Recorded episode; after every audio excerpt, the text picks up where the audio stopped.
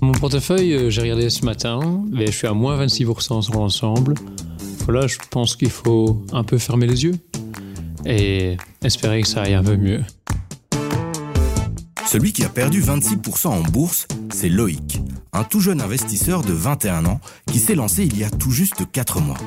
Le portefeuille de Loïc n'est que le reflet d'un premier semestre 2022 catastrophique. De nombreuses actions portées au nu par les investisseurs ont mordu la poussière. On pense à Tesla, moins 40% depuis janvier, Netflix, moins 68%, ou plus près de chez nous, Colruyt, qui flirte avec les moins 30%. Dans le groupe Les Traqueurs de l'écho, nombreux sont les internautes à qualifier cette période de solde sur les marchés, se motivant ainsi à passer à l'achat sur des titres quelque peu bradés en raison du contexte actuel. D'autres, beaucoup plus silencieux, sont clairement démoralisés de voir les grands indices boursiers fondre comme neige au soleil. Il est rare en effet d'entendre les investisseurs se vanter de leurs pertes ou de leurs échecs. Loïc, lui, il a accepté d'en parler sans détour. Il est aussi venu avec plusieurs questions à destination de notre expert maison qui nous donnera sa recette pour ne pas trop paniquer quand les marchés font des vagues. Je suis Salim Nesba et je vous propose de faire plus ample connaissance avec notre tracker de la semaine, Loïc. À 21 ans, il termine sa formation de conducteur de train. Ce passionné de cyclisme, venu tout droit du Hainaut, nous explique comment il a vécu ses quatre premiers mois en bourse. Ah oui, c'est aussi le 16e et dernier épisode de la saison. On vous en dit plus à la fin de l'épisode. J'ai commencé en bourse euh, le 1er mars, euh, grâce à un ami. J'ai commencé aussi à travailler entre, enfin, un petit peu avant, et ainsi ben, ça m'a permis d'investir des sous en bourse. Euh, et voilà, maintenant, je poursuis mon petit, mon petit chemin dans la bourse. Donc au, quotidien, ben voilà, j'ai enregistré sur l'écho, dans mon portefeuille virtuel, toutes mes actions et ce que j'ai fait aussi, je les ai euh, encodées par exemple avec tous les frais. Par exemple, la fois passée, j'avais acheté du B-Post à 5,50. Bah, avec mes frais, j'étais à 5,54, 5,55. Et ainsi, bah, je peux vraiment voir ce que l'action m'a coûté, me rapporte, et euh, savoir quel bénéfice je retire dessus.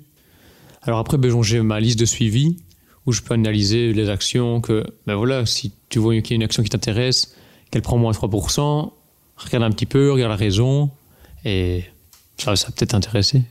Et entre mars et, aujourd'hui, est-ce qu'il y a des moments où tu t'es vraiment dit euh, ah non, c'est pas le bon plan en fait? Ce qui s'est passé, c'est que j'ai commencé euh, au mois de mars et j'avais commencé euh, en mettant une petite somme sur Ontex ou Prosus, je ne sais plus comme ça. J'ai acheté Prosus, le lendemain, Banff 10%. Alors, ben, je me suis dit, tu sais, la bourse, c'est bien, tu vois.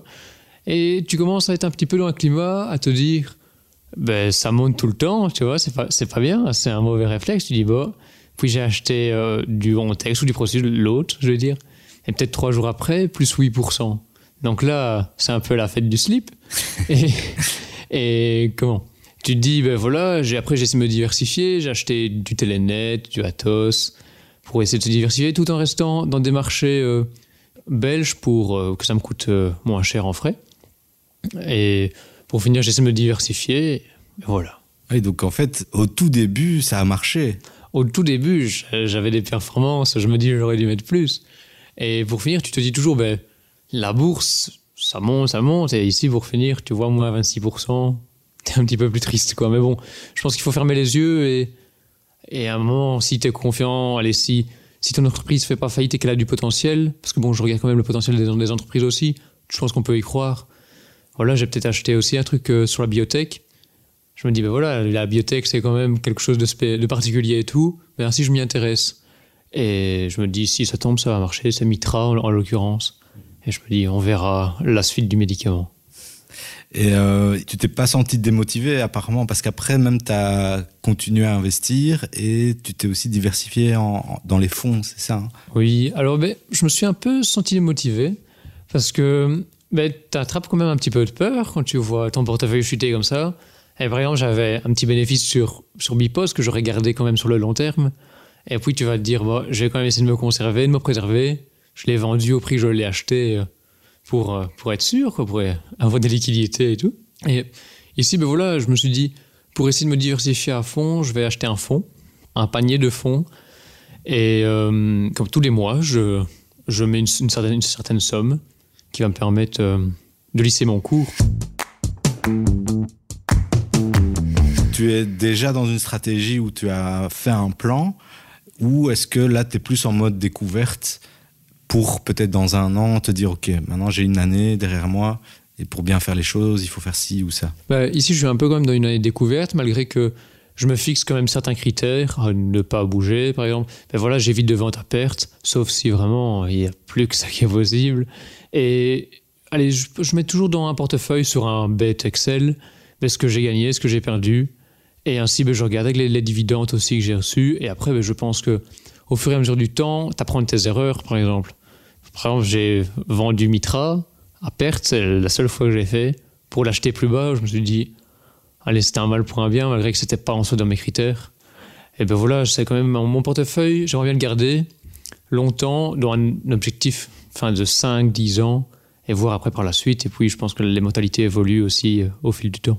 Et il y a d'autres choses euh, que tu t'es, as fait en mode euh, je découvre, donc c'est une grosse erreur, je ne le referai plus jamais. Acheter du Atos sans trop m'y intéresser. Parce que je pense que quand tu achètes une, action, il faut quand même s'intéresser à l'entreprise et, le, et Atos, tu vois le graphique ben, qui chute, ben voilà, comme on est en Belgique, j'achète en France, c'est un peu plus cher chez mon courtier. Et je me suis pas trop intéressé. Et après, ben, tu apprends euh, que ça va pas si bien que ça depuis plusieurs, plusieurs années. Euh, et là, tu regrettes un petit peu. Donc là, tes achats, c'était vraiment le, le graphe qui te disait d'acheter maintenant. Oui, voilà, j'avais regardé MACD et tout, parce que c'était quand même sur un court temps.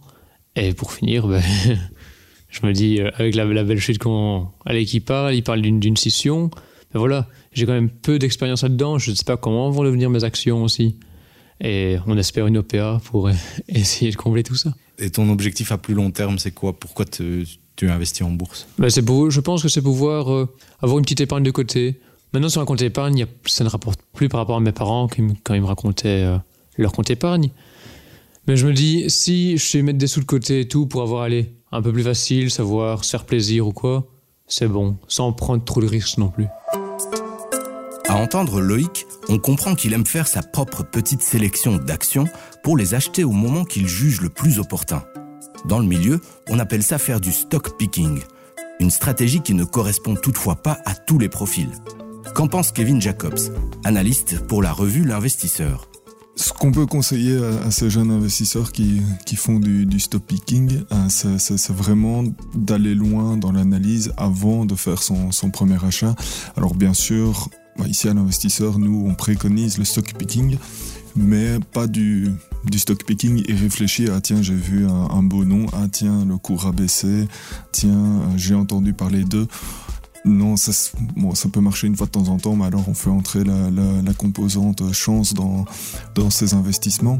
Par contre, si on commence à vraiment analyser, prendre son temps avant d'entrer dans la valeur, bah, on réduit déjà les, un petit peu le risque euh, au, niveau des investissements. Ça ne veut pas spécialement dire que ça va d'office marcher, ce serait, ce serait trop beau évidemment. Mais voilà, si, on a fait correctement son travail avant d'acheter la valeur, bah, ça permet euh, de réduire le risque et en tout cas de pouvoir réagir correctement aussi si derrière la valeur baisse ou même chute. Et je pense qu'il vaut mieux attendre longtemps avant d'acheter une valeur parce qu'on veut faire une analyse bien complète, quitte à rater une hausse, plutôt que se précipiter parce que ben voilà, là pour l'instant les valeurs ont bien baissé, mon analyse je la compléterai par après, euh, tant pis.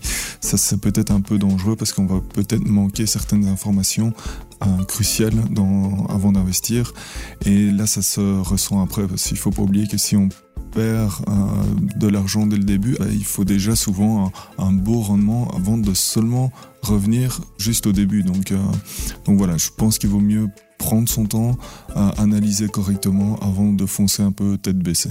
Et pour tous ceux qui sont entrés en bourse euh, au cours du semestre qui vient de passer, comme Loïc, Qu'est-ce qu'on pourrait leur conseiller? Euh, Peut-être que si on n'a pas encore suffisamment de connaissances ou si on n'a pas suffisamment été loin dans, dans, ces analyses, la première chose peut-être à faire, c'est de prendre des fonds ou du moins des, des holdings qui sont diversifiés normalement pour euh, bah, déjà avoir une composition de portefeuille euh, assez large dès le début. Ça ne va pas empêcher du tout la chute. Hein. Si vous prenez un, un, tracker sur le Nasdaq par exemple en début d'année, bah, aujourd'hui vous vous retrouvez solidement en négatif mais c'est déjà un peu plus euh, diversifié que si vous prenez juste une ou deux valeurs euh, technologiques. Euh, J'ai pris le Nasdaq, c'est pas pour ça qu'il faut suivre d'office cet exemple-là. Hein. Il, faut, il y a plusieurs marchés. Prendre aussi peut-être si on veut vraiment faire du stock picking, bah donc j'ai déjà parlé des holdings. Euh, alors là aussi, il y a peut-être à boire et à manger dans, dans, dans les holdings, mais euh, par nature, euh, ils sont un peu plus diversifiés vu qu'ils ont plusieurs sociétés à l'intérieur.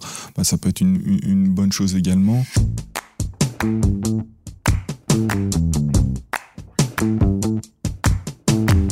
C'est quand même déconnecté parce que limite des fois ça te bousille ta journée quand tu regardes quand ton portefeuille fait moins 4%, tu te dis waouh. Mais donc tu regardes vraiment tous les jours quasi. Oui, quand même tous les jours, mais sans trop toucher, en regardant pour savoir, mais en fermant les yeux pour, euh, pour accepter. Et est-ce que tu en parles autour de toi euh à ta famille, tes potes euh... Alors dans la famille, la bourse est quand même mal vue. Mais mes parents, par exemple, sont quand même assez carrés. Je sais que je le fais pour moi, je dois pas en parler. Quoi. Et après, ben voilà, j'ai un ami qui m'a un peu lancé là-dedans, qui m'a dit ouais, euh, regarde un peu. Je me suis intéressé. Au tout début, j'avais créé un portefeuille sur ABC Bourse. Et voilà, un portefeuille virtuel et voilà, j'ai essayé tout. Puis le 1er mars, je me suis dit bah, je vais essayer. Et pour finir, ben, maintenant, j'ai attrapé le virus et et voilà. Et quand tu te dis, euh, t'en parles pas trop à tes parents ou à tes proches, c'est parce que tu penses qu'ils ont peur euh, pour ton argent? Euh, Mes parents, est-ce qu'ils ont peur pour mon argent? Ben, Je pense qu'en fait, la, la, la, population, elle a une image de la bourse comme quoi on perd tout. Et voilà. Et je pense que ben voilà, si tu fais, il y a des entreprises qui font, qui font faillite. Amon, par exemple, ici en Belgique, euh, ben voilà, il a, t'as plus rien, je vais dire. Mais après, t'as même la possibilité, ben voilà, de placer tes sous et si c'est réfléchi et tout, je pense que ça peut être intéressant, malgré qu'il ben, ne faut pas négliger les pertes et il y a quand même du risque, ça je ne le sous-estime pas. Et alors comment tu fais concrètement pour, pour choisir tes actions? J'ai bien compris, tu regardes ce que ça te coûte, donc tu vas pas forcément aller acheter des actions à l'autre bout du monde pour limiter les frais. Tu peux nous expliquer un peu quand il y a une action qui te plaît, qui t'intéresse, comment tu fais pour t'informer jusqu'au moment où tu l'achètes? Alors euh, les actions, je m'y intéresse parce qu'il faut déjà qu'elle me plaise, par exemple. Il faut déjà que ce soit une entreprise que, par exemple, dans le cas Mitra, je me dis, bah, c'est quand même un chouette projet. Puis je regarde sur Internet, bêtement. Je me renseigne, je regarde un peu sur Zone Bourse, sur l'écho. Et, euh, et, au fur et à mesure, après, ben, je vais regarder le graphique.